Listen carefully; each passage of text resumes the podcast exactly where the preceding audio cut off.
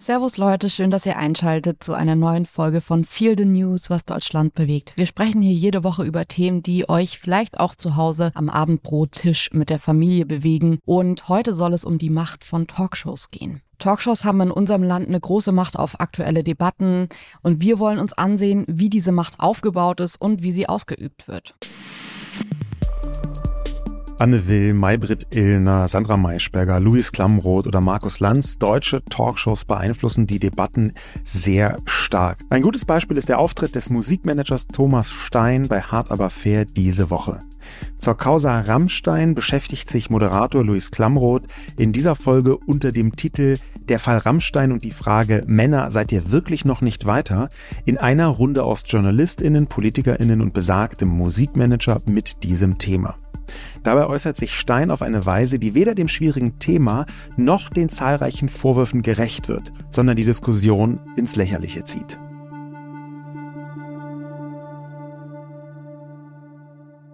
Dazu gleich auch noch mal mehr, falls ihr den Auftritt verpasst habt. Aber die Frage ist natürlich trotzdem, warum machen wir diese Sendung heute? Und wir wollen uns mit der Wirkmacht von Talkshows beschäftigen, weil wir beide glauben, dass es ein nicht unerheblicher Teil der Meinungsbildung in unserem Land ist.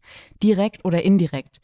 Also selbst wenn ihr persönlich jetzt keine Talkshows schaut, werdet ihr schon Artikel gelesen haben, die durch Talkshow-Auftritte bestimmt wurden. Ihr werdet Ängste oder Sorgen in eurem Umfeld schon mal gehört haben, die aus einem Gespräch in der Talkshow entsprungen sind. Und manchmal werdet ihr ihr auch Politik spüren, die durch den öffentlichen Druck einer Talkshow neu gelenkt wurde. Ja, Jule, dieses Thomas Stein-Beispiel ist eins von ganz vielen, aber es ist eben prototypisch. Mir kommt es manchmal so vor, als seien Talkshows so Safe Spaces, wo Leute kompletten Unsinn erzählen können. Und das genau ist passiert leider zu einem so wahnsinnig wichtigen Thema. Ähm, der Mann hat das häufiger gemacht innerhalb dieser Sendung, aber wir hören mal in einen Ausschnitt rein, um so ein bisschen ein Gefühl dafür zu bekommen, was genau da passiert ist. Row Zero geht es häufiger, aber es geht ja um mehr. Es geht ja, ja, also, jetzt kommen wir auch zum nächsten. Und dann höre ich, dass der Mann während einem Konzert, und ich weiß nicht, ob jemand, jemand von die alle diskutieren, auch schon mal beim Rammstein-Konzert waren, äh, befürchte ich nämlich nicht, wie der sich auf der Bühne ausarbeitet, wie der mit 60 Jahren um die Bühne rennt, dann soll der plötzlich da runtergehen und noch plötzlich jemanden äh, beglücken. Also da muss er ins Museum, weil das ist eine Kraft, die kannst du eigentlich gar nicht aufbringen. Ja. Also es ist nur eine Aussage von wirklich einigen. Er sagt zum Beispiel auch, ja, wenn jetzt irgendwie zwölf Personen betroffen seien, dann würde das ja 300.000 Menschen dem gegenüberstehen, die dahin sind, um irgendwie Spaß zu haben. Ja, das ist einfach also die falsest so balance ever. Also äh, es geht weiter und weiter. Ähm, wir haben dieses Beispiel deswegen ausgewählt, nicht nur, weil es wahnsinnig häufig diskutiert worden ist, sondern weil wir es ja auch persönlich so wichtig finden, über einen Fall wie Rammstein zu sprechen. Und wenn das auf diese Weise in einer Talkshow passiert, dann ist es in einer bestimmten Sphäre in Deutschland als Thema vielleicht nicht komplett verbrannt, aber geht in eine absurde Richtung.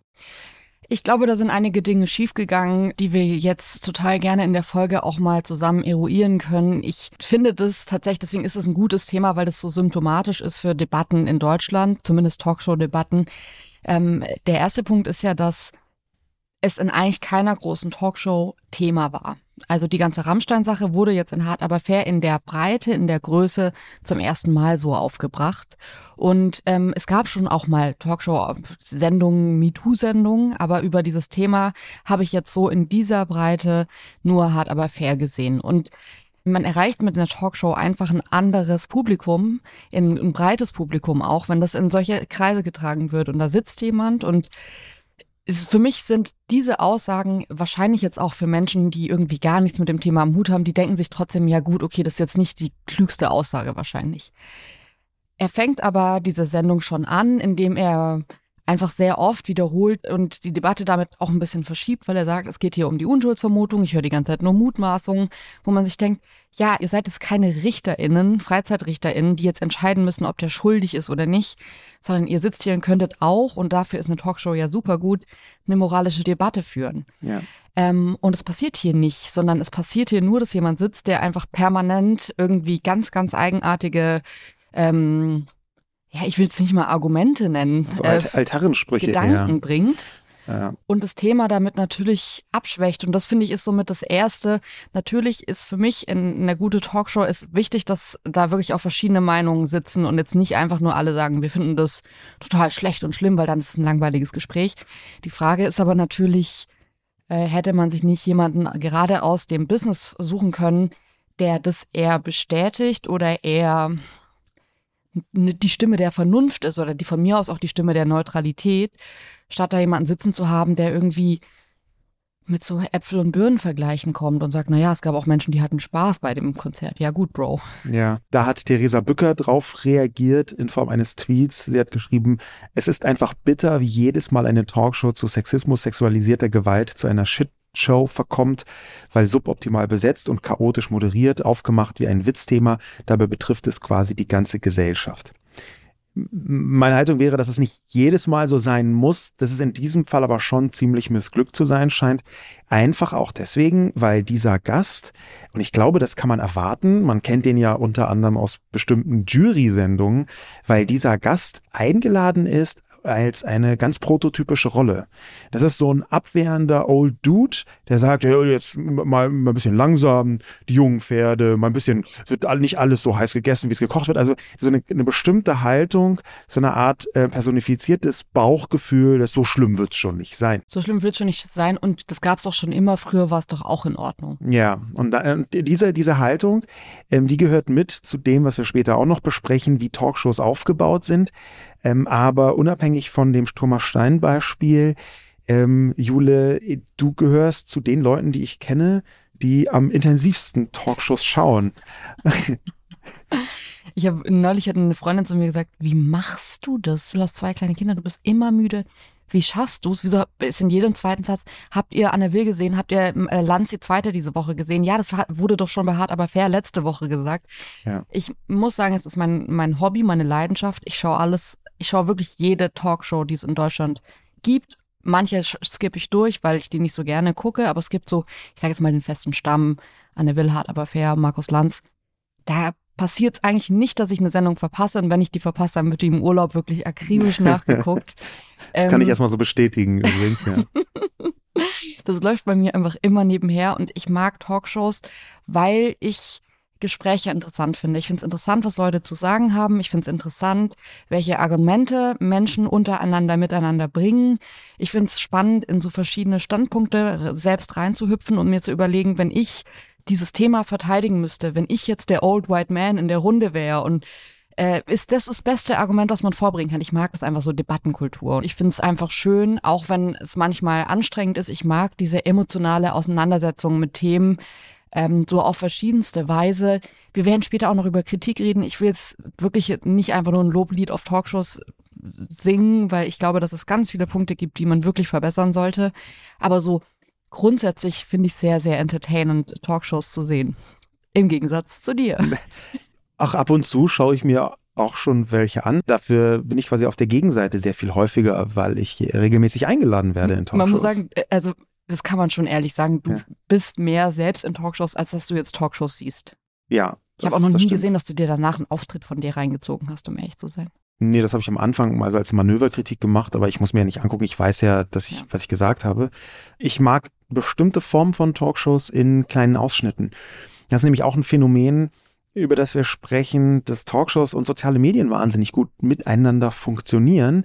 Vor allem äh, das, was ich von Talkshows wahrgenommen habe, während der ganzen Corona-Phase zum Beispiel, hatten die eine richtig sehr, sehr wichtige Funktion, auch eine emotionale Blitzableiterfunktion manchmal. Du konntest dich dann super aufregen über X oder Y, was der gesagt hat, oder du hast überhaupt erst dadurch informiert, dass da was passiert. Und zwar nicht nur über die Originalsendung, sondern über kurze Videoausschnitte. 30 Sekunden, eine Minute, manchmal zwei Minuten, aber viel länger auch schon nicht. Ich fand auch in der Corona-Zeit war das wie so. Ich habe neulich mal einen Schulleiter getroffen, der hat in der während der Corona-Zeit eine Late-Night-Show für seine Schule produziert und meinte, ähm, meiner Schule fehlt gerade der Pausenhof und ich produziere jetzt einen digitalen Pausenhof und so eine Quatsch-Late-Night-Show, die aber wirklich richtig, richtig cool ist eigentlich. Ähm, und das haue ich so raus, dass die Entertainment haben. Und ich hatte das Gefühl, das, was der da für seine SchülerInnen gemacht hat, haben Talkshows in der Corona-Zeit für Menschen gemacht. Ich würde sogar sagen, das machen Talkshows bis heute für Menschen, ähm, die selbstständig sind und keinen festen Arbeitsplatz haben. Ich glaube, dass ich deswegen das auch immer so interessant finde, weil wenn man viel so alleine vor sich hin arbeitet, dann ist es einfach schön, ab und zu mal andere Meinungen zu hören, auch Meinungen zu hören von Menschen, mit denen man nicht befreundet ist, weil man da irgendwie dann auch ein Meinungsspektrum, finde ich, bekommt, das man nicht bekommt, wenn man einfach nur mit seinem Freundeskreis über Themen spricht. Und ich glaube, das, was du gerade gesagt hast, ist total wahr, dass ähm, das so eine Art sozialer Kontakt für die Menschen ist und ihnen ja auch suggeriert wird, du bist Teil dieser Gruppe, du darfst hier mitreden, du darfst dich aufregen, du darfst eine Meinung dazu haben. Ein Punkt, der mir neulich aufgefallen ist, und da würde ich gerne deine Meinung zu hören. Eigentlich ist ja dadurch, dass der visuelle Anteil bei Talkshows fast egal ist. Eigentlich sind ja Talkshows so eine Art Mehr-Personen-Podcasts. Hm, ich würde dir da nur bis zu einem gewissen Punkt zustimmen. Ich finde, dass es ultra wichtig ist. Es gibt Talkshows, die sehr, sehr gut ähm, so die einzelnen Gesichtsausdrücke der anderen GästInnen einfangen, wenn eine Person was sagt. Und ah, okay. ich finde es zum Beispiel bei Markus Lanz stimmt es nur so halb. Also wenn Leute sagen, das kann man gut während dem Autofahren gucken, dann nicht mehr immer so, ja, du bist nicht dedicated, du bist nicht im Inner Circle, weil ansonsten würdest du sehen wollen, ähm, was jetzt die Politikerin oder der Politiker irgendwie zu einem Thema sagt, wenn jemand anderes da ist oder so. Also ich finde, da gibt's so ganz viel, was auch nonverbal mit Körpersprache abläuft, wenn die Leute sich so nach vorne beugen. Ähm, tausend kleine Zeichen. Aber ähm, ich finde, also gerade auch, weil ich ja relativ viele Talkshows schaue, in Anführungszeichen, muss man die irgendwann einfach hören und anmachen und mhm. das irgendwie keine Ahnung, wenn ich jetzt Wäsche mache oder so, höre ich meistens Talkshows und da schaue ich dann auch nicht hin und ich finde, das funktioniert und wahrscheinlich gibt es inzwischen auch eine Überlappung zwischen Podcasts und Talkshows, weil ich schon manchmal denke, so diese, ich sage jetzt mal, Polit-Podcasts, die setzen inzwischen für mich fast Themen, zumindest die großen, hm. wie das auch Talkshows können. Ja. Und ich glaube, dass Menschen immer mehr dahin kommen, dass sie halt während des Sports oder so oder während Autofahrten oder Bahnfahrten äh, auf dem Weg zur Arbeit irgendwie nochmal nachhören, was letzte Nacht bei Markus Lanz gesagt wurde oder so. Und das kann ich auch gut verstehen, auch in den Ausschnitten, die dann auf Social Media aufbereitet sind, von denen du gerade gesprochen hast, weil das ja nochmal so eine knackige Zusammenfassung von dem Diskurs ist. Ja, diese Zusammenfassung vom Diskurs, die hat übrigens manchmal so eine ganz eigene riesige Reichweite. Äh, ich habe das jetzt hauptsächlich bei meinen eigenen Sachen verfolgt, einfach aus naheliegenden Gründen, weil ich das dann leichter einsortieren kann. Aber es gab schon so Ausschnitte von Clips in Talkshows, wo ich dabei war, ähm, die äh, über eine Million Mal zusätzlich abgespielt worden sind in sozialen Medien. Mhm. Ähm, es gibt immer mal wieder Sachen, inzwischen posten die Redaktionen das teilweise sogar selber nochmal auf YouTube, es gibt immer wieder Sachen, so einzelne Aussagen, die werden noch Monate später rausgezogen und machen dann tatsächlich Meinung, jetzt gar nicht in so einem ganz negativen Sinn, sondern so einzelne Zitate und Punchlines. Und irgendwann, drei Monate später, sieht man einen Artikel, da ist dann die Aussage, die man in einer Talkshow vor, vor drei Monaten eben getroffen hat, da nochmal zitiert. Also da gibt's ist eine mhm. sehr, sehr hohe Wirkmacht. Ich finde auch, dass zum Beispiel TikTok in den letzten Monaten, Jahren extrem krass. Das hätte ich gar nicht gedacht, weil der Inhalt ja so alt und verstaubt ist. Es gibt aber auf TikTok so viele so, ich sage jetzt mal so ein bisschen lustiger Content, aber so, hier wird äh, Philipp Amthor zerberstet oder so, oder hier wird die CDU kaputt gemacht. Ja. Und dann kommen so fünf so kleine Snippets, wo du denkst, ja, das funktioniert, ich verstehe das, das ist gut. Also ich bin manchmal nicht so ein Fan von diesen kurzen Ausschnitten, weil ich finde, dass die oft in der Debatte fehlleiten können. Wenn man das mhm. ganze Gespräch dazu kennt, dann finde ich es interessant, wie sich das auf Social Media manchmal weiterentwickelt, weil es so verkürzt dargestellt wird und man denkt sich, ach interessant, hätte ich die Sendung nicht gesehen, dann würde ich jetzt auch denken, dass das in diese Richtung geht. Das Gespräch ging es aber gar nicht. Das ist eine verkürzte Aussage von einer Person gewesen, die eigentlich sehr viel und ausgiebig irgendwie was dazu gesagt hat. Das funktioniert dann halt nicht mehr. Ich sage jetzt mal irgendwie so den sozialen Plattformen. Aber ich finde es trotzdem irgendwie eine schöne Entwicklung, wenn man sieht, dass dann auf TikTok irgendwie Markus Lanz weiter verbreitet wird oder Anne Will, weil das, glaube ich, eine Lust an Diskussion, an Teilhabe, auch Meinungsbildung in einer Gesellschaft schafft, ähm, wo ich sagen würde, ja, ist doch super, wenn diese Wege auch bespielt werden und das jetzt nicht so ein exklusiver Circle für alle Menschen ist, die noch Tatort in Deutschland schauen. Fehlt dir so aus dem Stand eine Talkshow? Also ist da irgendwas, wo du denkst, okay, von diesen, wir reden ja von den fünf großen, meistens die sogenannten politischen Talkshows, Anne Will, Maybrit Illner, Hart aber fair, Markus Lanz, Maischberger, ähm, fehlt dir da irgendwas? Du denkst du, ey, ich hätte eigentlich gerne X oder Y? Ja. Also ähm, lass uns auch später mal noch genauer auf die Kritik eingehen, aber ich finde, wenn du das jetzt hier vorliest, dann sieht man ja schon, was eigentlich die Hauptproblematik ist. Ähm, dafür, dass Migration in unserem Land so ein Riesenthema ist, finde ich, ist es jetzt noch nicht komplett getan, damit dass Markus Lanz irgendwie aus Südtirol kommt. Und ja. ähm, ich sehe, dass es da immer wieder Versuche gibt, ähm, Talkshows aufzubauen. Es gibt ja auch jetzt, ich meine, Louis Klamroth ist jünger. Wir haben ja auch noch eine Eva Schulz, die man da vielleicht auch noch mit reinzählen könnte. Ich finde aber jünger, diverser, das ist tatsächlich ein Thema, das mir fehlt. Auch weil ich oft denke, die Erzählungen sind halt, wenn da eine schwarze Person sitzt, dann sitzt die meistens für das Thema Integration oder Migration oder Rassismus da. Und ich fände es eigentlich schön, wenn, vielleicht ist Aminata Touré, die Grünenpolitikerin, da noch das beste Beispiel, da einfach Leute sitzen würden, die Themen in unserem Land besprechen, ohne immer dieses, eine schwarze Person darf nur über ähm, über Rassismus sprechen. Ja. Und da habe ich das Gefühl, gerade in diesen Bereichen, in den ähm, diversen Bereichen, ist es eh super selten Thema. Es fühlt sich immer so ein bisschen nach einer Sondersendung an. Und es sollte für mich viel alltäglicher sein und das ist es leider gar nicht. Gibt es bei dir, also würdest du dir was wünschen oder fehlt dir was? Dadurch, dass ich das tatsächlich von innen kenne ähm, und auch schon sehr lange, ich war 2007 das erste Mal in einer Talkshow ähm, bei Maybrit Illner, ähm, dadurch ist meine Perspektive etwas anders. Also ich äh, bin nicht mehr so großer Fan. Eine Zeit lang fand ich super, aber ich bin nicht mehr so großer Fan von so Clash-Talkshows. Mhm. Es gibt Talkshows, die werden äh, gegeneinander programmiert. Also nicht die Shows selber, sondern die Gäste dort. Also ähm, so hart aber fair ist zum Beispiel sowas, oder? Ja, hart aber fair hat sich da teilweise gewandelt. Eine Zeit lang war das bei Maischberger meiner Empfindung nach so ziemlich ja. stark. Auch bei Maybrit Illner und Anne Will gab es da sehr deutliche Elemente davon. Markus Lanz ist äh, viel stärker in Gespräch. Und mhm. das hängt natürlich ein bisschen damit zusammen, als wer geht man dahin. Wir haben schon von diesen Rollen gesprochen. Es gibt unterschiedliche Rollen und auch Rollenzuschreibungen. Und die müssen auch immer sehr schnell, sehr deutlich werden, damit die Zuschauenden das im Publikum gut wahrnehmen können. Man kann nicht zu differenziert besetzen.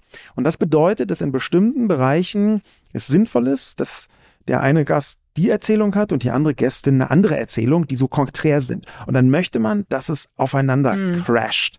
Und mir kommt es so vor, als hätte es eine Zeit gegeben für Crash, aber als sei die seit ein paar Jahren vielleicht vorbei. Und ich kann nicht einschätzen, ob das jetzt nur mir so geht und jetzt eine ganz persönliche Entwicklung ist, oder ob wir nicht eigentlich mehr, und das wäre dann die Antwort auf deine Frage, wir nicht eigentlich mehr gesprächige Talkshows brauchen. Ja. Ich weiß, ich bin jetzt vielleicht nicht die beste Person, das zu fordern, weil manchmal habe ich auch echt auf den Schlamm in Talkshows, aber mir kommt es so vor, als könnte es sinnvoll sein, mehr Gespräche und weniger Diskussionen zu haben.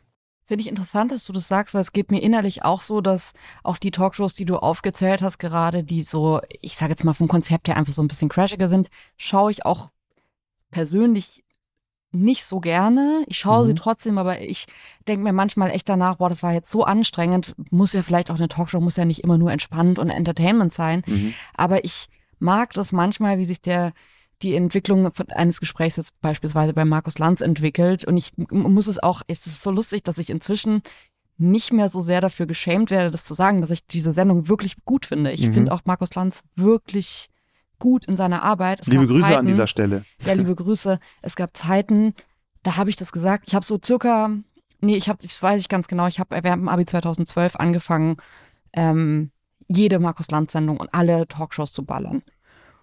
Und ich weiß, dass ich damals, wenn ich das so gesagt habe, Leute wirklich, da hatte Lanz noch so ein, niemand mochte den, hatte ich das Gefühl. Also zumindest in meiner Generation mhm. war es echt uncool zu sagen, dass man das guckt oder dass man das gut findet. Das hat sich, finde ich, durch Corona ein bisschen geändert. In den letzten ja. Jahren treffe ich häufiger Menschen, die sagen, ja, ich würde es nicht alles unterschreiben, was ich übrigens auch nicht würde. Also mhm, das ist aber, finde ich, auch nicht wichtig, wenn man jetzt sich jemanden so oft reinzieht und sagt, ich finde aber trotzdem die Arbeit gut. Ähm, und das, finde ich, hat sich in den letzten Jahren krass verändert. Lass uns mal vielleicht über den medialen Takt der mhm. Sendung sprechen, weil ich schon glaube, das ist jetzt so ein bisschen from the inside, aber ich finde, das ist total wichtig, weil es eine Beobachtung ist, die, glaube ich, jetzt nicht irgendwie exklusiv uns zusteht, sondern auf die man relativ schnell kommt, wenn man sich mit Talkshows in Deutschland beschäftigt, die aber, finde ich, essentiell ist, wenn es um Themen geht. Und zwar gibt es einen Takt wie beim Tanzen, könnte man sagen. eins, zwei, drei, eins, zwei, drei. Und es ist Anne Will hat aber fair Lanz, Lanz, Lanz. Anne Will hat aber fair Lanz, Lanz, Lanz. ähm, so fängt es an. Ich würde sagen. Also Sonntag, Montag, Dienstag, Mittwoch, Donnerstag, um die Sendetage dazu zu sagen. Genau. Ähm, Anne Will, mächtigste Sendezeit, finde ich einfach nach dem Tatort in Deutschland. Vielleicht jetzt nicht mehr so sehr, aber eine Zeit lang war das einfach, es hat die Woche bestimmt. Da hat die Woche angefangen, an dem Sonntagabend ähm, ging dann los mit Anne Will. Ich glaube, dass das echt viele so nach dem Tatort noch geguckt haben, um so sich vorzubereiten auf die Bürogespräche, auf da wurde irgendwas besprochen, wo man sich am nächsten Tag in der Zeitung drüber aufregt. Merkt man auch oft, dass es Themen sind, mhm. wo dann irgendwie Aussagen rausgezogen werden. Dann hat man montags hart aber fair. Ähm, lange ja von Plasberg moderiert und jetzt von Louis Klamroth übernommen, was ich einen sehr, sehr coolen Move finde da jemand Jüngeren nachrücken zu lassen und das eher als so ein Konstrukt anzusehen, das die ModeratorInnen überdauert. Mhm. Und dann Lanz, Lanz, Lanz. Dreimal. Dienstag angefangen, Mittwoch, Donnerstag. Finde ich, ist schon ein Takt, der wichtig ist, weil es im Guten bedeutet, dass man zum Beispiel weiß, bei Wahlen sonntags ist die Hart aber fair Sendung am, am Montag oder Lanz am Dienstag die wichtigste Sendung der Woche. Das ist einfach so, weil da die Menschen auch hinkommen, da kommen die PolitikerInnen hin, da werden die Aussagen getroffen. Auch vor einer Wahl nochmal so dieser letzte Landsdonnerstag, das ist, sind einfach wichtige Tage. Und dann hat man aber auch traurigerweise, wenn ich im Umkehrschluss, Themen, die donnerstags passieren, die groß sind. Es geht mir oft bei ähm, rassistischen Vorfällen so, wenn es donnerstags passiert, weiß man, das wird es, das muss jetzt das Wochenende überdauern, um dann hoffentlich von Anne Will Sonntag oder von Hart aber fair Montag vielleicht im besten Fall von Markus Lanz Dienstag aufgegriffen zu werden, wobei Lanz Dienstag ja häufig sehr hochaktuell ist und dann ist halt ein Ereignis von letztem Donnerstag alt. Und das finde ich ist traurig, weil das auch ein bisschen zeigt, dass es schon wichtig ist für manche Themen, wann die passieren, mhm. dass sie in diesem Takt ihren Platz finden. Ja. Zu dem Takt gehört auch, dass ein Teil der Talkshows aufgezeichnet wird ich habe jetzt keine Prozentzahlen, ich kenne das jetzt nur aus eigener Erfahrung. Äh, komplett live ist es eher die Ausnahme, das gibt es auch. Ähm, aber das ist nicht immer so. Ähm, es gibt häufig dieses Phänomen Live on Tape. Das wird dann ein paar Stunden vorher aufgezeichnet und genauso oder fast so, manchmal schneidet man Kleinigkeiten raus, wenn es zu lang ist, auch gesendet. Aber in den meisten Fällen ist das mit vergleichsweise wenig Zeitverzögerung. Und deswegen sind Talkshows ja auch so eine Art doppeltes Abbild. Zum einen die Redaktion, die sich anschaut, was könnte denn, wenn das jetzt heute Abend rauskommt, was könnte denn heute noch sinnvoll sein zu besprechen. Man muss ja immer vorher planen, man muss die Gäste vorher da reinholen, man braucht ein gutes Gespür dafür, wie man mit wem worüber diskutieren kann. Und das ist auch einer der Punkte, dieser Takt, den du angesprochen hast, warum ich glaube, dass wir mehr Gespräche brauchen brauchen. Zum einen haben wir, glaube ich, mehr Themen, wo eine klassische aufeinanderprallende Diskussion gar nicht so zielführend ist und die auch schon sehr, sehr oft gehabt worden ist. Und mehr von diesen Gesprächen, die ich mal mit einem Zitat äh, umreißen möchte von einem Philosophen namens Hans-Georg Gadamer. Der hat im Jahr 2000 gesagt, ein Gespräch setzt voraus, dass der andere Recht haben könnte. Mhm. Ist jetzt mangelhaft gegendert, kann man schon sagen, aber der Punkt ist, in dem Moment, wo ich ein Gespräch habe und du tatsächlich Argumente austauschst mit einem Gespräch und du anfängst drüber nachzudenken, ah, vielleicht hat der hier mhm. einen Punkt, vielleicht weiß sie hier etwas, was mir bisher verborgen geblieben ist. In dem Moment ist es, glaube ich, ein größerer Erkenntnisgewinn auch für die Zuschauenden. Ich finde es interessant, weil wenn ich das übertrage auf, was sehe ich gerne, dann fällt mir total auf, dass es Personen gibt, bei denen ich das total inhaltlich total interessant finde, weil die den, den Auftritt der Talkshow als ein Gesprächsangebot oder eine Gesprächseinladung empfinden. Und es gibt Leute, meistens PolitikerInnen, bei denen ich das Gefühl habe, die wollen nicht zuhören, sondern die sind da, um ihre Agenda durchzubringen. Die haben sich irgendwie ihre fünf Floskeln vorbereitet. Die wissen auch schon die zehn kritischen Fragen, die ihnen gestellt werden. Nicht, weil ihnen die vorher gesagt werden, sondern weil sie wissen, weil sie damit rechnen, was, was mhm. sie gefragt werden.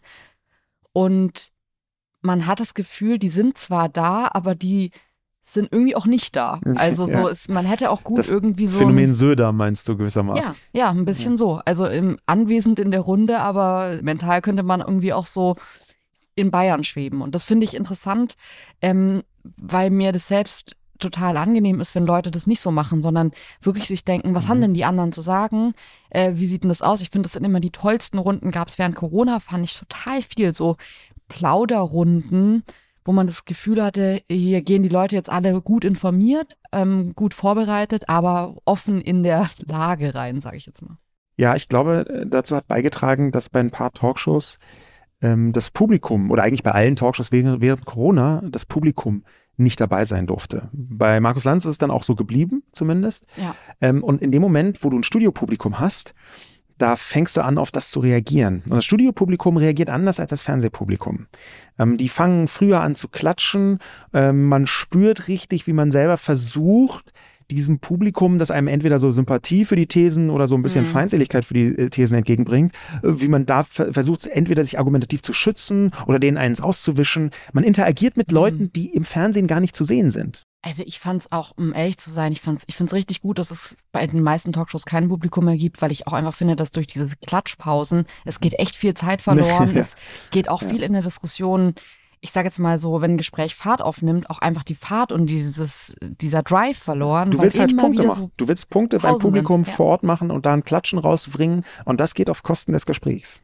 Lass uns mal so jetzt weg von, ich sage jetzt mal so dem theoretischen Aufbau hin zu wirklich so dieser Wirkmacht, der Macht der Themen, einzelner Themen kommen.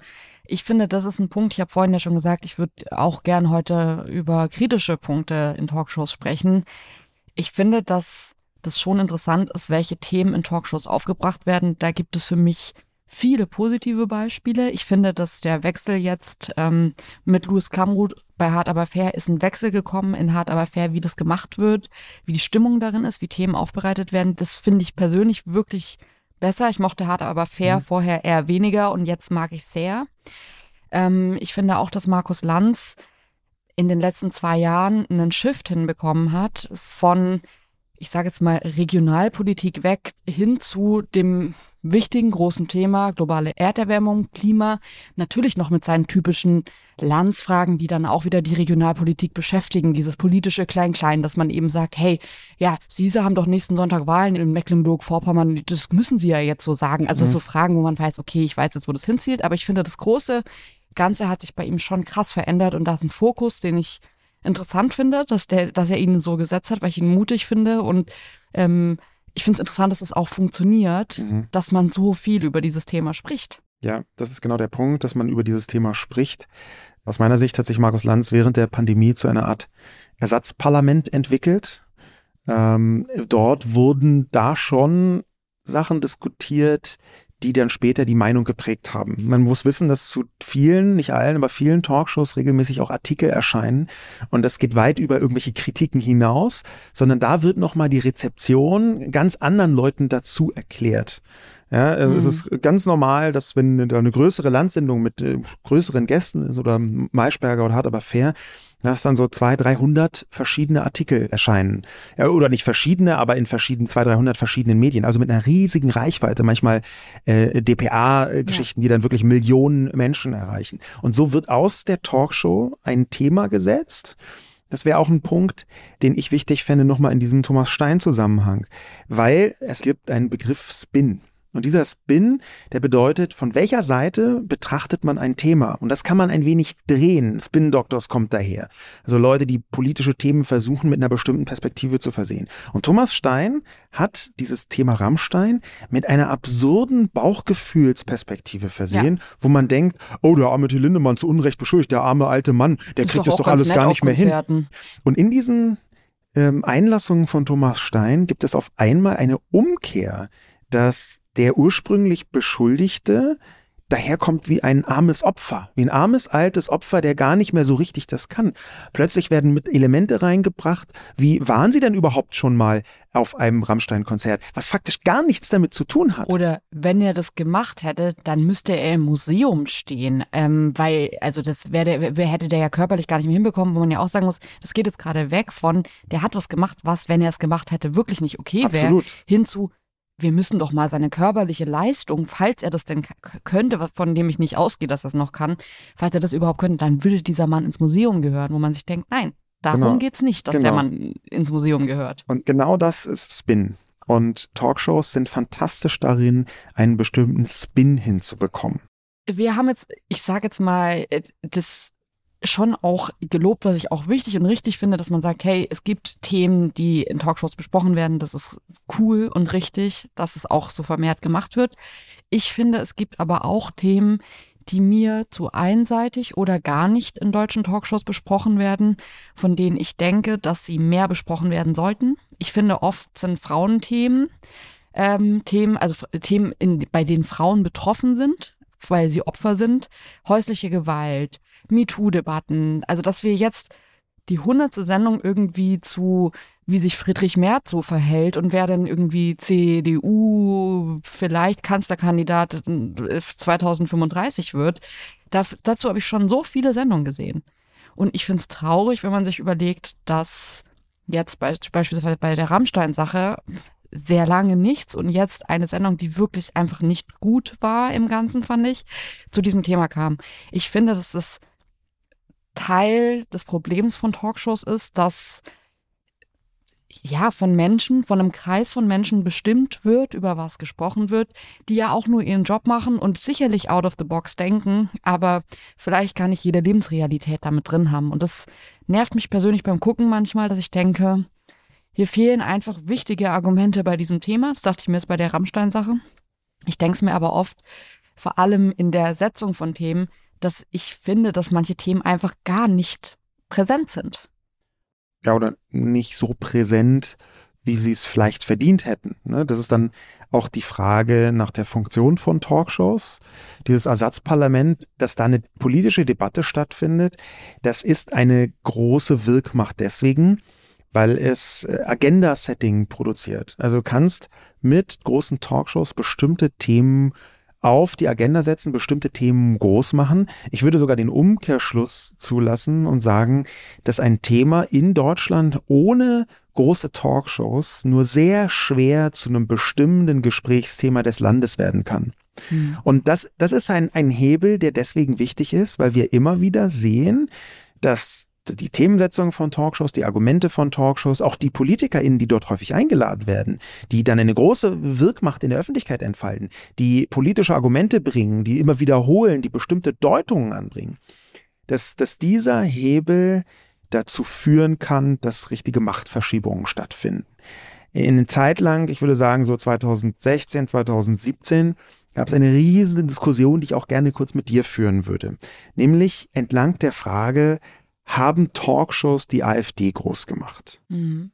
Und das ist natürlich eine, eine, erstmal eine legitime Frage. Ich habe da eine differenzierte Haltung zu, aber haben Talkshows die AfD groß gemacht? Da steckt so viel drin. Und es gibt sehr viele Leute, die sagen ja. Wie ist denn deine Meinung dazu? Also, ich finde, es gibt manche Bereiche in unserer Gesellschaft, von denen ich glaube, dass Talkshows nicht positiv in dem Bereich dazu beigetragen haben. Ich glaube nicht grundsätzlich, dass dieser Bereich durch äh, ohne Talkshows gar nicht da wäre. Das glaube ich nicht. Deswegen glaube ich auch nicht, dass die AfD ohne Talkshows gar nicht da wäre. Ich glaube aber, dass die AfD eine mediale Aufbereitung, so die, ihre Opferrolle auch auszuspielen in der Öffentlichkeit, das immer wieder zu sagen, wir werden ja nicht eingeladen, wenn wir eingeladen werden, schaut euch das an, die sind alle gegen uns. Das haben sie einfach sehr, sehr gut genutzt. Mhm. Und da würde ich sagen, ähm, hätte ich es wichtiger gefunden, zu sagen, das sind undemokratische, nicht demokratische, nicht verfassungskonforme Ziele, die ihr hier verfolgt. Und deswegen werdet ihr nicht zu einem Diskurs eingeladen. Ihr seid nicht Teil eines Gesprächs, weil man mit euch kein Gespräch führen kann. Ja. Und diese Grenze, das finde ich, ist eine rote Grenze, eine rote Linie, wo vielleicht auch aufgrund unserer Geschichte man irgendwie so lange dachte, naja, vielleicht muss man ja trotzdem reden, vielleicht darf man sich nicht irgendwie verlieren, vielleicht, ich verstehe diesen Versuch, den man da gestartet hat. Ich finde, man hätte früher entscheiden müssen, nein, ja. Das ist nicht, das sind keine Gäste, die mit am Tisch sitzen wollen. Die wollen da nicht sitzen. Die wollen nur eingeladen werden, um dann rausgeschmissen zu werden. Und ich glaube, dass man das, diesen Mechanismus, den hat man zu spät verstanden. Und deswegen glaube ich, dass die AfD wirklich ich sage es mal, durch ihre Auftritte in Talkshows zumindest nicht kleiner, sondern eher größer wurde. Da, meine Haltung ist da auch differenziert. Tatsächlich habe ich äh, schon häufiger mit AfD-PolitikerInnen in Talkshows gesessen und wurde manchmal regelrecht dagegen programmiert. Will sagen, ich sollte die Argumente, die ich mir selber zurechtgelegt habe, bringen gegen zum Beispiel Alexander Gauland oder damals Frauke Petri. Man erkennt schon an den Namen, dass das jetzt ein paar Jahre her ist. Ich habe das am Anfang für durchaus sinnvoll gehalten, weil diese Argumente, die dort gebracht worden sind, äh, mir häufiger begegnet sind, auch in sozialen Medien. Und ich dachte, es könnte sinnvoll sein, die Debatte ähm, auf ein Millionenpublikum auszudehnen mhm. und dann mit zielgerichteten Argumenten dagegen anzugehen. Ich bin inzwischen ein bisschen anderer Meinung und ich glaube auch die meisten Talkshow-Schaffenden in Deutschland, die laden die AfD nicht mehr oder nur noch im Ausnahmefall ein, wenn es dann ein ganz spezifisches Konzept dazu gibt. Ja. Ähm, Markus Lanz hat das ein paar Mal gemacht und dann die Regel recht vorgeführt. Aber auch da kann man durchaus kritisch sein. Ähm, es gibt ja diesen Begriff Plattform bieten. Ja. Ähm, will man jemandem, der seine Thesen verbreitet, äh, eine Plattform bieten, im Wissen, und das ist halt der wichtige Punkt, auch gerade bei Talkshows, im Wissen, dass zum Beispiel Rechtsextreme äh, glauben, dass die öffentlich-rechtlichen, wo die meisten Talkshows stattfinden, die öffentlich-rechtlichen sowieso alle lügen. Hm. Das bedeutet, deren großer Held, deren rechter AfD-Held, der kann gar nicht verlieren. Selbst wenn er eine schlechte Figur macht, kann diese Person nicht verlieren, weil dann natürlich die bösen anderen sich alle verschworen haben und ihn nur mit dem Ziel eingeladen haben, ihn vorzuführen. Und er ist jetzt das arme Opfer. Und gleichzeitig gibt es diesen äh, Spruch, den man auf diese auch, äh, äh, auf, auf Rechtsextreme auch ganz gut anwenden kann, äh, mit Rechtsextremen äh, diskutieren, äh, ist wie äh, Schachspielen mit einer Taube. Ähm, egal wie gut man ist, die Taube kackt aufs Spielfeld, schmeißt alle Figuren um und fliegt dann zurück zu ihrer Vogelherde, um anzugeben, dass sie gewonnen hat. Ja. Und genau dieses Phänomen dieses Phänomen, das habe ich sehr oft nach Talkshows mit der AfD, wo ich dabei war, beobachtet in sozialen mhm. Medien. Ich würde gerne mit dir über eine Facette sprechen, die, wir, die mir gerade auffällt, die natürlich deutlich äh, kleiner ist, wenn es um Plattformbieten geht, aber einfach, weil ich das jedes Mal, wenn du zu Talkshows eingeladen wirst, sehe, dass Leute irgendwie so meistens auf Twitter schreiben, wieso habt ihr den dazu, wieso muss der was dazu sagen? ist ja oft so, dass wenn es irgendwie um Internet oder jetzt so um künstliche Intelligenz geht, dass dann Menschen kommen und sagen, aha, und wieso, der hat ja zu allem was zu sagen. Ähm, habt ihr wieder niemanden gefunden oder irgendwas, was, was die Menschen dann halt so sagen. Ähm, und es wird dir so unterstellt, dass du praktisch so ein Mensch bist, der an, so zu jedem Thema angerufen wird und dann sagt, ja, sag mir einfach irgendwas, ich komme hin. Ja, das ist, das stimmt nicht ganz, aber ich kann total nachvollziehen, warum Leute das denken. Also zu digitalen Themen würde ich sagen, dadurch, dass ich eine ähm, Kolumne mit digitalem Schwerpunkt in einem der größten Medien in Deutschland habe, wöchentlich, liegt es schon auf eine Weise nahe. Ganz viele von den Einladungen kommen über meine Kolumnen zustande. Es ist aber auch so, das habe ich vorher versucht zu erklären, dass in bestimmten Bereichen jemand gesucht wird, der zum Beispiel eine progressive Haltung vertritt. Und wenn dann also Leute gegeneinander diskutieren, dann ist es zu meiner Position geworden, dass ich Themen, die ich spannend finde und wo ich glaube, dass ich etwas zur gesellschaftlichen Diskussion beitragen kann, da sage ich zu. Ich glaube nicht, dass es sinnvoll ist, nur nach Expertise zu gehen. Ich glaube, es ist auch sinnvoll, nach Argumenten zu gehen. Welche Argumente fehlen denn dort? Im gleichen Atemzug sage ich aber auch relativ viele Talkshows ab. Das ist jetzt also nicht so, dass ich sage, ich will, egal welches Thema. Es gibt auch Talkshows, da würde ich jetzt im Nachhinein sagen, hätte ich nicht machen müssen, habe ich aber vielleicht dann doch gemacht. Ich finde das nicht so schlimm, weil ich glaube, diese Grundhaltung zu sagen, es dürfen nur ExpertInnen sprechen zu einem Thema, die würde ich eher nicht vertreten. Es geht da schon auch um bestimmte Positionen. Ja, also ich finde das manchmal als Zuschauerin schon schade, vielleicht aber auch als Zuschauerin, die selber ja auch in dem Bereich gearbeitet hat. Ich habe genau das beim Neo-Magazin gemacht, also geguckt, welche Talkgäste passen gut in die Sendung und wie sucht man da raus. Und irgendwie ist es, glaube ich, Teil meines Berufs immer noch, ähm, weil ich das jetzt auch für andere Fernsehsendungen gemacht habe und mache, dass ich so eine Karteikarten, Ordnerliste in meinem Kopf mhm. habe an Menschen, die passen könnten für Themen. Und ich finde schon manchmal bei den großen Talkshows, dass die Frage relativ einfach beantwortet wird. Man sucht jemand für dieses oder jenes Thema und dann kommen diese fünf Leute, das kann ich dir zu fast jedem Thema sagen, für was sich die Talkshow entscheiden wird. Wer die erste Person ist, der sie anruft, wer die zweite und die dritte Person ist. Ich glaube, das hat sich in den letzten Jahren bisschen verändert, aber es war eine lange Zeit wirklich so, dass es völlig okay war, dass da immer wieder die gleichen Personen sitzen. Und da würde ich sagen, so sehr ich das auch lustig fand, dass Karl Lauterbach gefühlt viermal die Woche bei Markus Lanz saß während Corona, ging es mir so, dass ich mir dachte, das ist zu wenig. Das ist nicht, man braucht mehr Leute. Es sind auch mehr Leute da, die was zu dem Thema sagen können, auch aus einem medizinischen Aspekt. Und ich bin auch kein Fan davon zu sagen, wir brauchen die beste Person ihres Fachs sozusagen. Ich glaube, dass es entertaining auch sein muss. Es ist einfach nicht irgendwie nur so ein ähm, aufklärerischer, wissenschaftlicher Auftrag, der hier erfüllt werden muss, sondern auch Entertainment. Aber ich finde, manchmal ist die Antwort schon sehr einfach. Ja, ich glaube, was man berücksichtigen muss, ist ähm, ein Kriterium namens Gesichtsbekanntheit. Es ist ja nach wie vor so, dass die Talkshow-Quoten, also die Einschaltquoten, sehr wichtig sind für die Macher. Das, das dient auch als Rechtfertigung zum Beispiel für die GebührenzahlerInnen. Ähm, deswegen ist das relevant, wie viele Leute erreicht man. Ja, das mhm. ist bei Anne Will sind es über vier Millionen, Maybrit Illner drei Millionen, Harter Fair auch grob drei Millionen, Markus Lanz zwei Millionen, aber dafür größerer Marktanteil, weil er sehr viel später gesendet wird. Maischberger so zwischen eins und äh, anderthalb, zwei Millionen. Also das sind schon alles Millionenwerte und da muss man es rechtfertigen durch diese Reichweite. Und da spielt ein Phänomen eine große Rolle namens Gesichtsbekanntheit. Ähm, die werden im 30-Sekunden-Takt gemessen, die Quoten von den äh, Talkshows und man kann nachvollziehen, bei welchen Gesichtern oder dann eben auch Frisuren schalten die Leute weg. Das kannst du bis ins Detail sagen. Und deswegen äh, ist das, äh, oder ist einer der Gründe, warum so häufig gleiche Leute eingeladen werden, auch zu bestimmten Themen, weil die Leute durchschalten, schalten um und sehen jemanden und bleiben dann hängen. Mhm. Und sie bleiben dann aber nur hängen, wenn sie diese Person A wiedererkennen und wenn sie B auch zu dem Thema spricht, das sie interessiert. Ja, okay. Wenn Karl Lauterbach eingeladen werden würde zum äh, äh, Thema, keine Ahnung, der kennt sich in vielen Sachen aus, aber sagen wir mal salzarme Ernährung. Ja, was vielleicht nicht so sein Spezialgebiet ist es schon, aber dafür ist er nicht so bekannt. Dann denken die Leute, ach, ist Karl Lauterbach, aber nee, das interessiert mich gar nicht und schalten weg. Und das ist der Grund, warum zu einzelnen Themen bestimmte Leute immer wieder eingeladen ja. werden. Okay. Ja, sehe ich, ähm, leuchtet jetzt für mich mehr ein mit diesem Hintergrundwissen. Ich finde es trotzdem ähm, eine berechtigte Debatte, die gerade geführt wird, dass man einfach wirklich sagt, ist es die beste Person, die euch eingefallen ist zu diesem Thema?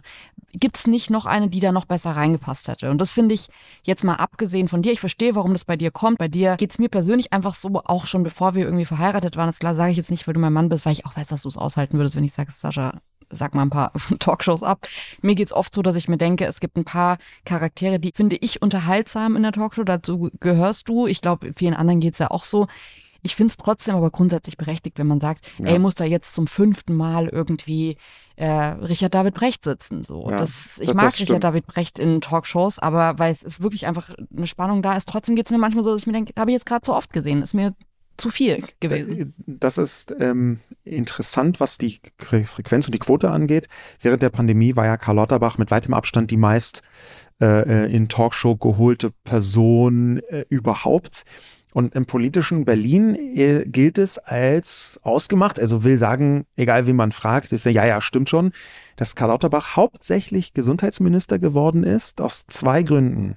Der eine Grund heißt Markus Lanz und der andere Grund heißt Twitter. Mhm. Will sagen, Karl Lauterbach hat eine Art Erklärfunktion in der Gesellschaft während der Pandemie gehabt, über soziale Medien und über das Fernsehen und konnte diese Erklärfunktion so gut ausfüllen, ganz offenbar, dass Olaf Scholz dachte, dann ist er auch ein guter Gesundheitsminister. Das bringt uns eigentlich zum äh, dritten Punkt jetzt in dieser, in dieser Aufstellung und zwar nicht nur die Wirkmacht oder die Macht von einzelnen Themen, sondern vor allem die Wirkmacht von gut vorbereiteten Aussagen. Ich würde sagen, dass Karl Lauterbach es in der Corona-Zeit geschafft hat, sehr auf den Punkt. Man muss auch bei ihm dazu sagen, ich glaube, dass das ein nicht unerheblicher Faktor ist, dass er einen Humor hat, mhm. dass er auch um den Unterhaltungsfaktor in seinen Aussagen weiß, dass die Leute ja teilweise einfach sehr belustigt waren von ihm auf eine positive Weise, dass er irgendwie dieses sinkende Schiff, das Deutschland damals irgendwie so gefühlt war und auch in den Köpfen der Menschen war, so sehr trocken kommentiert hat die ganze Zeit. Das hat schon gut funktioniert. Ähm, es gibt aber, finde ich, halt auch in diesem Bereich Aussagen, die leider auch gut funktionieren, die ich gefährlich finde. Zum Beispiel ähm, Friedrich Merz, der ja mit dieser Aussage, dass arabische, türkische GrundschülerInnen kleine Paschas sind, ähm, bei Markus Lanz damals echt richtig Welle gemacht hat. Und es gibt Aussagen, von denen hört man, wenn man sich so ein bisschen auskennt in, ich sage jetzt mal Mimik, Gestik und Vorbereitung, was Öffentlichkeit angeht, dass das vorbereitet ist. Das war vorbereitet, das denke ich, ist eine Mutmaßung, aber es sah für mich so aus, als hätte Merz das vorbereitet, mit in die Sendung genommen und auf den Moment gewartet, wenn er das zündet, was man oft merkt bei PolitikerInnen, dass die ihre Agenda haben, dann kriegen die vorher gesagt, diese fünf Sätze müssen so gesagt werden, dieser Vergleich, um die gegnerische Partei runterzumachen, den musst du so bringen. Und dann kommen halt diese Punchlines, die ja gut funktionieren, aber finde ich halt auch wieder so ein Spin, so ein Lenken eines Themas in eine neue Richtung bringen können, die auch gefährlich sind. Ja, das ist jetzt in diesem Fall tatsächlich so, dass man mit fast an Sicherheit grenzender Wahrscheinlichkeit davon ausgehen kann, dass Friedrich Merz das auf so einen Zettel geschrieben bekommen hat. Ich würde jetzt nicht sagen, dass er schon ähm, iPads benutzt oder so, aber er bekommt auf einen Zettel geschrieben bestimmte, nennen wir sie einfach Punchlines. Ich nenne sie für mich Punchlines, ja. auch wenn die Übersetzung nicht hundertprozentig trifft. Ähm, und solche Punchlines, die funktionieren nicht nur, ganze Debatten anzuschieben, sondern die können ähm, den Fokus des ganzen Landes verschieben. Das war bei den kleinen Paschas genau so. Da ist auf einmal eine Debatte losgegangen, die sich zwischen Rassismus, mangelhafter Integration, äh, Schulbildung, Grundschulbildung, äh, toxischer Männlichkeit, äh, Erziehung irgendwie neu aufgespannt hat. Und das ist ein Phänomen, was es schon sehr lange gibt und was ganz eng verbunden ist mit Talkshows. Du kannst einen Satz sagen mhm. in einer Talkshow, der so groß wird, eine einzelne Formulierung, dass sie teilweise jahrzehntelang später noch Debatten bestimmen kann war, finde ich, wenn wir auch jetzt ähm, wieder über die aktuelle Hart aber fair Sendung dieser Woche sprechen, bei Lisa Schäfer, der CDU-Kommunalpolitikerin so, die ja eigentlich eine Debatte um die Bedrängung von Frauensexismus plötzlich zu einer Rassismusdebatte gemacht hat, weil sie gesagt hat, wenn sie manchmal Straßen entlang läuft, dann wird sie auf Sprachen, die sie nicht spricht, angesprochen mhm. von jungen Typen und weiß gar nicht, was hier gemeint ist. Also sie hat, ohne das richtig zu sagen, auch die Debatte verschoben und zwar ja. in, das betrifft gar nicht deutsche Männer, die so schrecklich sind, sondern hier geht's vor allem um Ausländer, die so schrecklich sind zu Frauen. Und das finde ich schon, das hat mich so aufgeregt bei diesem Thema, auch dass man den Take überhaupt zulässt bei so einer Sache. Das hat mich wütend gemacht, weil ich als Frau diese Gefahr permanent von allen Seiten empfinde. Und ich finde es falsch, jetzt so zu tun, als wäre das ein Problem, das irgendwie Menschen mit Migrationshintergrund mehr betrifft als deutsche Männer. Da möchte ich ihr zum Teil recht geben, zu einem anderen Teil sehe ich aber auch, es hat ja einen Grund, warum sie das so umständlich äh, formuliert hat, dieses Dog Whistling, so nennt sich das, wenn man bestimmte Formulierungen so wählt, dass diejenigen, die angesprochen sind, schon ganz genau wissen, was gemeint ist.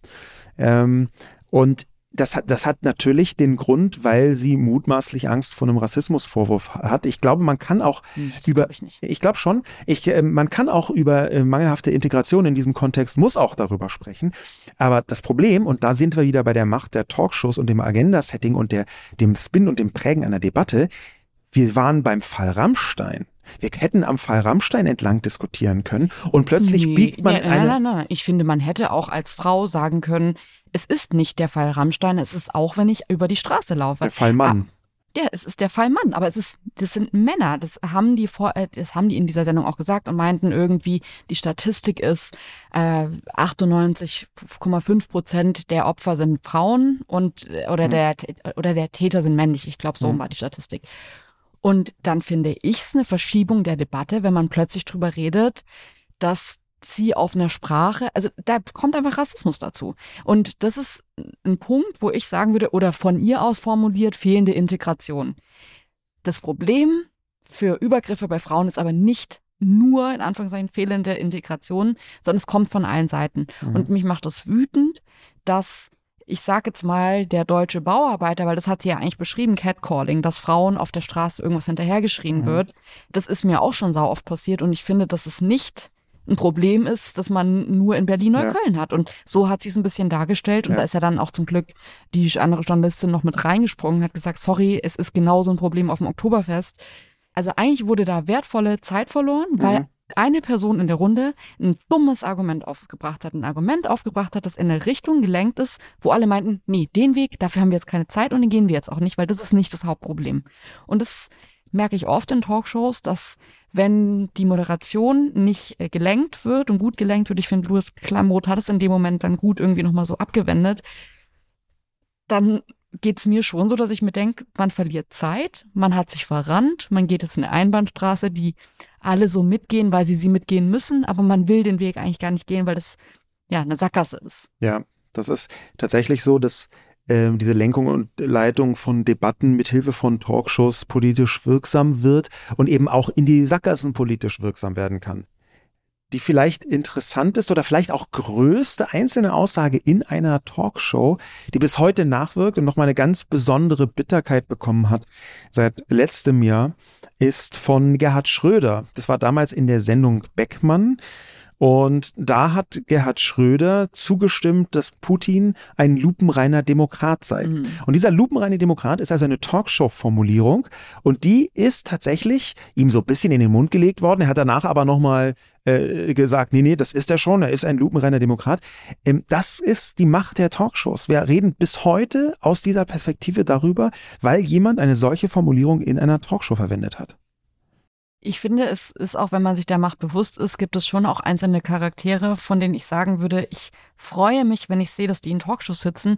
Gar nicht, weil ich ähm, persönlich irgendwie mit deren Haltung übereinstimme, aber einfach, weil ich es so interessant finde, wie sehr die verinnerlicht haben, wie man diese Macht benutzt und ausspielt und, und für sich auch lenkt. Ich finde zum Beispiel, dass ähm, Carsten Linnemann so ein Fall ist von der CDU. Ähm, eigentlich ein Politiker, wo man jetzt sagen würde, der steht jetzt also für viele glaube ich schon so indirekt, wenn man das jetzt so ein bisschen verfolgt, die letzten Jahre, dann glaube ich, gibt es schon einige Menschen, die sagen, ja klar, ist das deren Begriff und ja klar, wartet man irgendwie drauf, dass der mal endlich irgendwie anfängt, äh, so in die erste Reihe treten zu wollen. Aber es ist eigentlich ein Charakter, von dem ich finde, dass der jetzt nicht wahnsinnig groß per se ist. Ja. Der sitzt aber in Talkshows seit Jahren und macht sehr, sehr pointierte, unaufgeregte, gut vorbereitete Auftritte mit Punchlines, die so im Gedächtnis bleiben, dass man danach immer kurzzeitig, also so geht's mir zumindest, denkt, oh, so schlimm sind die doch eigentlich gar nicht, ja. bis man sich denkt, nee, nee, nee, stopp, nee. Ja. Und dann, also klar, das ist jetzt, man denkt es 0,2 Sekunden und merkt dann, ah nee, es ist jetzt einfach sehr gut vorgetragen gewesen. Ich finde zum Beispiel auch, dass Jens Spahn eine Person ist, die es schafft, in Talkshows sehr, sehr gut rote Linien zu ziehen und sich nicht verarschen zu lassen. Der geht, finde ich, in so einem Agro-Level schon da rein. Mhm. Der ist schon nach der Ankündigung, ist der schon sauer, weil man eigentlich noch nichts gesagt hat, aber er ist schon sauer und hat dadurch so dieses Angriff ist die beste Verteidigung, was ich extrem interessant finde, dass er, dass man ihn eigentlich nicht aus der Ruhe bekommt, weil er selber schon so aus der Ruhe ist. Ja. Dass er mit so einer Empörung da reingeht, von der ich sagen würde, ich finde es sehr, sehr interessant, zu sehen, wie der da auftritt, wie der das so für sich nutzt. Und ich, wenn ich danach dann so, mich interessiert es oft, wenn ich dann so mit meinen Eltern oder so meinem Umfeld drüber rede, die das auch gesehen haben. Wie fandst du das? Frage ich dann immer so, weil mich das interessiert, ob das nur meine Wahrnehmung ist und die Leute dann sagen, nee, es ist schon richtig, ein ganz guter Auftritt, der ist ja ein netter Typ. Ja. Und, und dieses netter Typ-Ding, das ist super wichtig bei Talkshows, was ich interessant finde, dass das halt eine Währung ist, dass jemand ein netter Typ ist. Genau, das gehört mit zu diesen Rollen. Bestimmte Rollen, ähm, die brauchen zwingend Sympathie. Und interessanterweise kann das Carsten Dillmann ganz gut, auch wenn man es ihm vielleicht nicht zutraut. Ähm, ich habe äh, im Laufe der Jahre äh, relativ häufig für mein Gefühl, ein Dutzend Mal oder weiß ich gar nicht wie oft, auf die Schnauze bekommen in Talkshows im übertragenen Sinn, wo also jemand so einen richtigen. Wirkungstreffer oder sogar einen Blattschuss gesetzt hat. Ja, das war einmal ähm, äh, zum Beispiel ein ehemaliger VW-Manager, äh, der einfach so was ganz Schlichtes, aber völlig Zerstörerisches gesagt hat und er meinte, ja, Hello, aber die Meinung kann man schon haben, aber ich glaube, äh, das ist in ihrer mangelnden Eindringtiefe in dieses Thema begründet. Und diese mangelnde Eindringtiefe, oh, die, hat, die hat mich einfach so komplett zerstört. Und alle anderen im äh, Studio mussten so kurz schlucken und damit war mhm. für mich die Talkshow einfach gelaufen. Ja, es war so, ich war so devastated. Ich konnte mich da auch gar nicht mehr richtig rausbefreien. Ja, Man ist dann in der Defensive. Ja. Und ganz ähnlich war es bei Carsten Linnemann. Ich habe den unterschätzt, weil der so live ein bisschen so ein jovialer, so ein leicht onkeliger Typ, also viel zu früh Onkel geworden, hätte man so gedacht. Ähm, aber der hat manchmal so eine verbale Gestik-Mimik-Kombination. Mhm Ähm, und das war in einer Situation auch bei Lanz so, da war ich zusammen mit ihm und da habe ich gesagt, ja, und dann war hier und dort und dann haben wir einen ähm, Abbau äh, des Sozialsystems erleben müssen. Und dann guckt er mich so an mit sehr großen Augen, dreht sich zu mir, so eigentümlich den Hals weg. Das sieht so fast aus, als hätte er sich gerade den Hals verrenkt und sagt, Sie finden, wir haben ein kleines Sozialsystem in Deutschland und macht es in einer Tonlage. Ich hätte darauf antworten können, ja, und ich habe folgende drei Punkte, die das stützen, was ich gesagt habe, weil Inflation, bla bla bla. Also da hätte man viele Sachen drauf sagen können, die zumindest technisch mir recht gegeben haben. Aber allein seine Mimik, seine Gestik und seine komplett gespielte Verwunderung haben es geschafft, dass ich komplett neben der Ja. Spur war. Und das ist, finde ich, eine große Kunst, deswegen schaue ich das auch gerne. Das, äh, bei mir im Studium, im Jurastudium ist es ja sogar, wird es so als, ich sage jetzt mal, Sport angeboten, Debating, Debattierclubs. Ja. Also, wo man das richtig lernt. Ich glaube auch, dass viele Menschen mit einem juristischen Background das lernen, A, weil man das vor Gericht braucht, B, oder in Auseinandersetzungen braucht und B, weil man eine große Freude daran hat, ähm, zu diskutieren und zu debattieren. Ähm, ich glaube, dass es da Regeln gibt, die wichtig sind, die viele Menschen nicht verinnerlicht haben, die aber bei sowas extrem helfen können. Und ich finde es so interessant, das zu beobachten und zu bewerten, ähm, weil ich glaube, dass leider Männer das ein bisschen mehr in die Wiege gelegt bekommen, eine Selbstsicherheit in der Diskussion, die Stimme nicht abbrechen zu lassen, wenn man nervös wird, nicht schneller zu reden oder aufgeregter zu sein, wenn man einen wichtigen Punkt vorträgt, unaufgeregt, sortiert, standfest zu sein. Das sind alles Punkte, ähm, von denen ich glaube, dass in unserer Gesellschaft es leider immer noch so ist, dass Frauen pauschal öfter nachgesagt wird, das ist jetzt hysterisch, was du hier machst, regen sie sich doch nicht so auf, ist gute Frau, mal ruhig bleiben. Hört man ja auch in Talkshows häufig. Ähm, ich glaube, wer war es? Martin Schulz, der junge Frau gesagt hat. Ja, Friedrich Merz hat junge Frau geguckt. Da gibt's ein paar Ja. tolle Screenshots von. Äh, und äh, viele andere haben das gesagt, so eine Abwertung. Und das sind alles Momente, von denen ich glaube, das muss man lernen, wie man Mhm. da nicht zerberstet wird, wie man Ja. im besten Fall, und das ist traurig, dass es das Ziel ist, aber muss, muss man auch lernen, wie man argumentativ vordringt. Ich finde es auch irgendwie schön, dass du das gerade erzählst, weil ich finde, man muss auch lernen, wann man verloren hat und wann man einfach ruhig sein muss, weil das jetzt nichts mehr bringt Ja. für das Gespräch. Und das sind alles so Mechanismen, von denen ich sagen würde, das haben ein paar Leute sehr, sehr gut verinnerlicht. Ich glaube, ich würde jetzt auch gern einfach nur, weil ich gerade als zwei Positivbeispiele Mhm. nur zwei Menschen aus der CDU gebracht habe ähm, und das jetzt nicht so stehen lassen kann, auch einmal noch über Sarah Wagenknecht sprechen. Auf jeden Fall. Wenn Sarah Wagenknecht eine Partei gründen sollte, wonach es aussieht, dann lebt diese Partei A natürlich von der Führungsfigur, aber die Führungsfigur lebt von ihren ständigen Talkshow-Auftritten, wo sie in einer Weise auch so im Ukraine-Krieg Positionen vertritt, die einfach ausgedacht sind. Also es sind komplett Quatschpositionen. Da, kann man wirklich argumentativ sagen, nein, das stimmt einfach gar nicht. Sie hat ja zum Beispiel auch noch drei Tage vor dem Ukraine-Überfall von Putin gesagt, ach, Putin wird doch niemals die Ukraine überfallen. Das ist ein amerikanisches Märchen. Das ist wirklich faktisch einen kompletten Unfug erzählt. Ähm, und sie ist darin sehr gut. Ich war in meiner allerersten Talkshow bei äh, Maybrit Illner mit Sarah Wagenknecht und habe sie da aus der Nähe beobachtet, habe sie danach immer mal wieder aus der Nähe beobachten können. Ähm, die ist ein Phänomen, weil sie in bestimmter Weise in einer Talkshow neben der Realität der anderen Mitdiskutanten herredet. Also sie macht eine eigene Sub-Talkshow auf. Das finde ich auch krass und sie schafft es in ihrer Bräsigkeit, ihre Version der äh, Wirklichkeit ähm, vorzutragen, wo man das Gefühl hat, man muss jetzt wieder diskutieren, ob es draußen hell ist oder nicht. Ja. Und die stellt sich hin und setzt sich hin und ah, für alle ist eigentlich völlig klar, es ist draußen hell und Sarah Wagenknecht sagt, nein, es ist dunkel. Ja. Es ist dunkel, ich sage das die ganze Zeit, ich kann es euch auch nochmal sagen, schaut doch raus, macht mal richtig Mhm. die Augen auf, es ist dunkel. In diesem Ton, wenn, wenn du so irgendwie sprichst, ich habe manchmal, also bei Wagenknecht wirklich das Gefühl, ich muss Sachen für mich nochmal verifizieren, Ja. die vorher für mich klar waren, dass die nicht so waren, weil sie die in der Selbstsicherheit rüberbringt, die ich bemerkenswert finde bei dem Anteil des Bullshits, der da auch mit drin ist. Definitiv. Und da ist ein ganz wichtiger Mechanismus, mit dabei, den Sarah Wagenknecht sehr gut beherrscht. Das Punchlining, von dem wir schon gesprochen haben. Du kannst Punchlines machen, von denen du weißt, das tue ich auch manchmal, die werden am nächsten Tag die Überschriften von den Artikeln über diese Talkshow. Ja. Und so entfalten sie eine 10, eine 20, eine hundertfache Wirkung. Und Sarah Wagenknecht hat die Gabe, dass sie, das ist ein anderes Instrument in Talkshows, Sätze formulieren kann, die sich total wahr und einleuchtend anhören, die aber überhaupt nichts mit der Realität zu tun haben.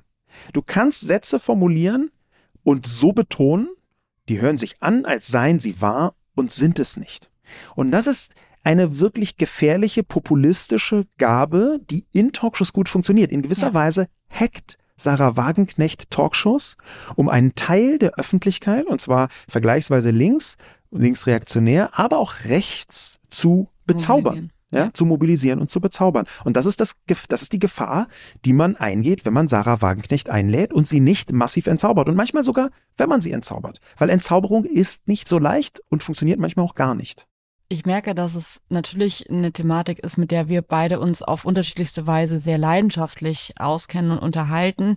Ich finde aber, wenn man so ein Feingefühl entwickelt, bei mir kam das auch nicht von ungefähr. Meine Eltern haben das so ein bisschen geguckt, aber ich habe das jetzt nicht irgendwie von zu Hause krass mitbekommen, dass man irgendwie immer Talkshows guckt. Ich finde aber, vielleicht geht's euch jetzt auch so, wenn ihr unserem Gespräch gelauscht habt, dass man dann doch merkt, wie sehr, wenn man auch darauf achtet, Talkshows ein Meinungsbild in unserer Gesellschaft prägen. Es machen die jetzt alles aus? Nein, auf keinen Fall. Ich glaube, es gibt nichts, was alles ausmacht. Aber ich finde, dass es einfach ein wichtiges Puzzlestück ist, wenn man sich überlegt, wie funktioniert eine Gesellschaft? Was sind gerade Themen? Ich fand es auch in der Übersetzung total wichtig für mich, als ich so ein bisschen verstanden habe, wie so in meinem Umfeld, in meiner Familie Ängste und Sorgen ein Thema sind. Dass, wenn einfach die fünfte Sendung darüber kommt, dass die Gaspreise in die Höhe steigen werden, dass dann eine Angst entsteht, eine Sorge entsteht, die vielleicht gar nicht der Lebensrealität, der Wirklichkeit entspricht, die aber da ist. Und deswegen glaube ich, dass es auch wichtig ist, solche Themen wie jetzt hier im Podcast zu behandeln und sich über diese Wirkmacht von Talkshows bewusst zu sein, weil ich wirklich glaube, dass ähm, die dazu beitragen kann, diese Macht, dass ein Stimmungsbild in der Gesellschaft entsteht oder sich auch wieder auflöst. Und ich finde das wichtig und richtig, dass sich manche Sachen, auch verfestigte, falsche Gedanken wieder auflösen. Und ich glaube, dass Talkshows das sehr, sehr ähm, gut machen können. Ähm, liebste Talkshow? Meine liebste Talkshows sind eigentlich zweieinhalb. Markus Lanz, da bin ich auch am häufigsten, weil es die gesprächigste Sendung ist. Maybrit Illner und jetzt mit Luis Klamroth war ich zwar noch nicht bei Hard aber fair, aber ich fand Hard aber fair und Maischberger auch ganz gut. Das sind ja jetzt eigentlich fast schon alle, muss man dazu sagen. Aber ich werde eben auch dahin gerne eingeladen, wo man über die Themen sprechen kann, über die sprechen kann. Was ist denn deine liebste Talkshow? Also meine liebste Talkshow ist Markus Lanz, aber einfach weil es oft kommt und das, ähm, dann kann ich richtig viele Meinungen, Gespräche ballern. Liebste Talkmaster ist unangefochten Anne Will. Ich finde, Anne Will hat eine Magie, eine Anziehungskraft. Ich weiß nicht warum. Ich finde das super interessant, ihren eindringlichen Blick zu sehen, wie sie sich nach vorne lehnt, wie die Körpersprache ist, wie sie Fragen stellt, wie unnachgiebig sie manche Sachen auch beantwortet mhm. haben möchte, das nochmal übersetzt und nochmal so nachhakt. Ähm, das sind so Momente, die finde ich einfach stark, vielleicht auch für mich irgendwie schon immer ein Vorbild gewesen, da eine Frau sitzen zu haben und eben nicht nur im Fernsehen, wenn es um Ernsthaftigkeit geht, äh, Männer sitzen zu haben, die nachfragen dürfen und die kritisch sein dürfen. Und das fand ich schon immer toll an Anne Will. Ja, das ist auf jeden Fall auch so. Ich finde, dass eine kleine Anekdote der ideale Schlussstein von unserer Diskussion ist. In der schon vorher äh, beschriebenen allerersten Talkshow, in der ich war, war auch Norbert Blüm, nicht nur ähm, Sarah Wagenknecht, sondern Norbert Blüm. Und Norbert Blüm hat mir einen Trick verraten. Er, ähm, er hat mich Neuling da unter die Fittiche genommen, weil er ganz lustig fand, was ich gesagt habe. Hat er mir einen Trick verraten, wie er in Talkshows eine größere Gravitas, eine größere Wichtigkeit verströmt. Äh, und zwar den Trick, dass er in zwar normalem Ton, aber sehr, sehr laut redet im Studio.